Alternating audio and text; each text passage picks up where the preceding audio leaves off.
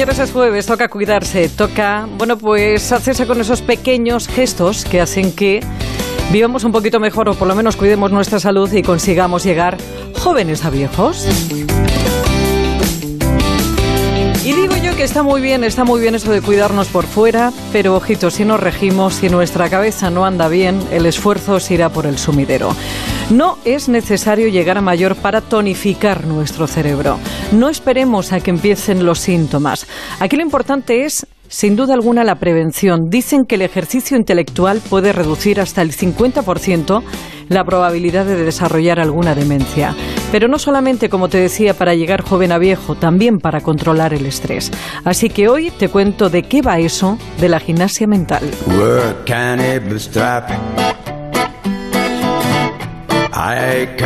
Work out because I love you too much, baby. Pedro López es pedagogo y director del Liceum, los primeros gimnasios de la mente. Pedro, buenas tardes. Buenas tardes. ¿Por qué unas veces no damos pie con bola y el día siguiente estamos la mar de lúcidos? bueno, porque nuestro cerebro está sometido a muchas influencias y bueno, también dependemos del descanso, y de muchos otros factores pues que hacen que, no siempre funcione pues como nosotros queremos ¿no? el cerebro es un órgano eh, vivo eh, dinámico y al igual que el cuerpo pues está eso, mm, sometido a, a, mucho, a muchos factores. ¿La alimentación que llevemos, Pedro, también es importante para que nuestro cerebro rija bien? Por supuesto, para que el cerebro rija bien, como bien dices, además de una alimentación equilibrada, también es necesario el ejercicio físico, tener hábitos de rutina saludable y, por supuesto, estimularle. Pero la alimentación, eh, como todo lo que tiene que ver con un organismo vivo, al final el combustible no es eh, lo más importante. Ya lo creo. Eh, luego también está lo del descanso, que creo, creo que le hacemos, le hacemos eh, poca devoción y debemos tenerle mucha más, tenerle más devoción al descanso a la hora de hablar de tratamientos anti-aging o de hablar de eso de cuidarnos, porque si hay algo que notamos cuando no dormimos bien, es que no damos pie con bola. Efectivamente, el descanso es fundamental es verdad que, por desgracia, pues quizás en las sociedades avanzadas, modernas y en las grandes ciudades no le dedicamos la atención que, que, requiere eh, y, a, veces incluso aunque se la dediquemos, pues las circunstancias no nos lo permiten, ¿no? Sé, los que vivimos en Madrid estamos sometidos constantemente a, ruidos, a estímulos sonoros, visuales que hacen que no descansemos, que no descansemos bien. Eh, luego, un problema asociado a no descansar bien y al, estrés y a la ansiedad son, por ejemplo, las pérdidas de memoria. En, nuestro centro recibimos gente que viene muy asustada porque porque piensa que puede tener alguna enfermedad neurológica, porque tiene pérdidas de memoria y al final, después de una eh, evaluación nada, bastante somera, nos damos cuenta que en verdad lo que tiene es falta de descanso. El estrés afecta al cerebro de una forma que muchos no nos mucha gente no se puede ni siquiera llegar a imaginar. Pedro, cuando empezamos con eso de cómo se llamaba, cómo se decía, ¿es cuando hay que tomar medidas? Yo creo que tenemos que concienciarnos de que el cerebro, igual que el cuerpo, necesita un trabajo diario.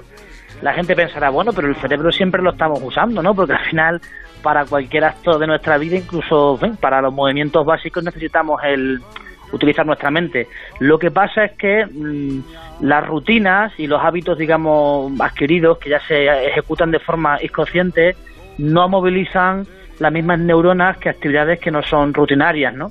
Entonces, cuando nosotros realizamos actividades rutinarias, nuestras neuronas se atrofian, lo que se atrofia y no se usa, pues se acaba perdiendo.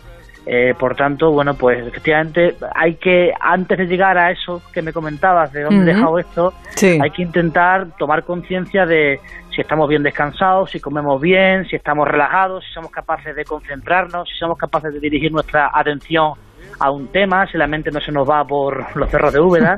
Entonces yo creo que hay que, antes de llegar a ese punto, deberíamos mirarnos un poco más a nosotros. Antes de entrar en, harina, eh, Pedro, antes de que nos cuentes en qué consiste esto de la, de la gimnasia mental, eh, yo es una pregunta que siempre he querido hacer, que es, ¿realmente cuando uno eh, bebe alcohol destruye neuronas? Sí, bueno, no solo Pero es que entonces si fuera así, habría algunos que no sabes cómo siguen manteniéndose vivos. Hombre, mira, todo lo que afecta al cerebro igual que pasa con, con, el cuerpo, al final no obedece solo a un único factor, ¿no? Siempre hablamos de eh, multifactores. Entonces lo que pasa es que es verdad que el alcohol y el tabaco, ojo, porque el alcohol es verdad que todos más o menos hemos escuchado alguna vez que es malo que destruye neuronas, pero el tabaco también, ¿no? Por otra serie de mecanismos fisiológicos, pero también al final el alcohol, el tabaco y por supuesto el resto de drogas afectan al afectan a nuestra a nuestra capacidad cognitiva. Lo que pasa es que bueno, alguien que consume alcohol, pero que tiene una vida mm, cognitivamente estimulante, pues puede estar en el mismo punto que alguien que es abstemio y que tiene una vida quizás un poco más pobre en cuanto a estímulos cognitivos. Bueno, vamos al lío, vamos al lío. Sí. ¿Qué es esto de la gimnasia mental? La gimnasia mental al final es un, es un concepto que nosotros abrazamos y en torno al cual vertebramos una programación de actividades para todas las edades en función de lo que nosotros creemos que son las necesidades y las características de cada, de cada persona en función de la edad que tiene. Con las personas mayores lo que hacemos es estímulos cognitivos, con ejercicios, con dinámicas de grupo también, resolver eh, ciertos asuntos, por supuesto el ajedrez, que desde hace 10, 15 años pues sus beneficios se han investigado y se han demostrado en bastantes universidades del mundo, es una de las actividades que ahora mismo goza como de mayor predilección por parte de los neurólogos, los psiquiatras y en general los profesionales de la, de la salud. Además de la mm, estímulo cognitivo y del, y del ajedrez, también hay eh, una serie de sesiones de entrenamiento que tienen que ver también con la memoria, ah. con, el, con el razonamiento, incluso también a veces con la educación emocional, porque sí que sabemos, ¿no? O todo el mundo sabe que el, un, un Alzheimer, una demencia afecta a la memoria, pero tenemos que saber que afecta en igual medida también al comportamiento y a la capacidad de razonamiento.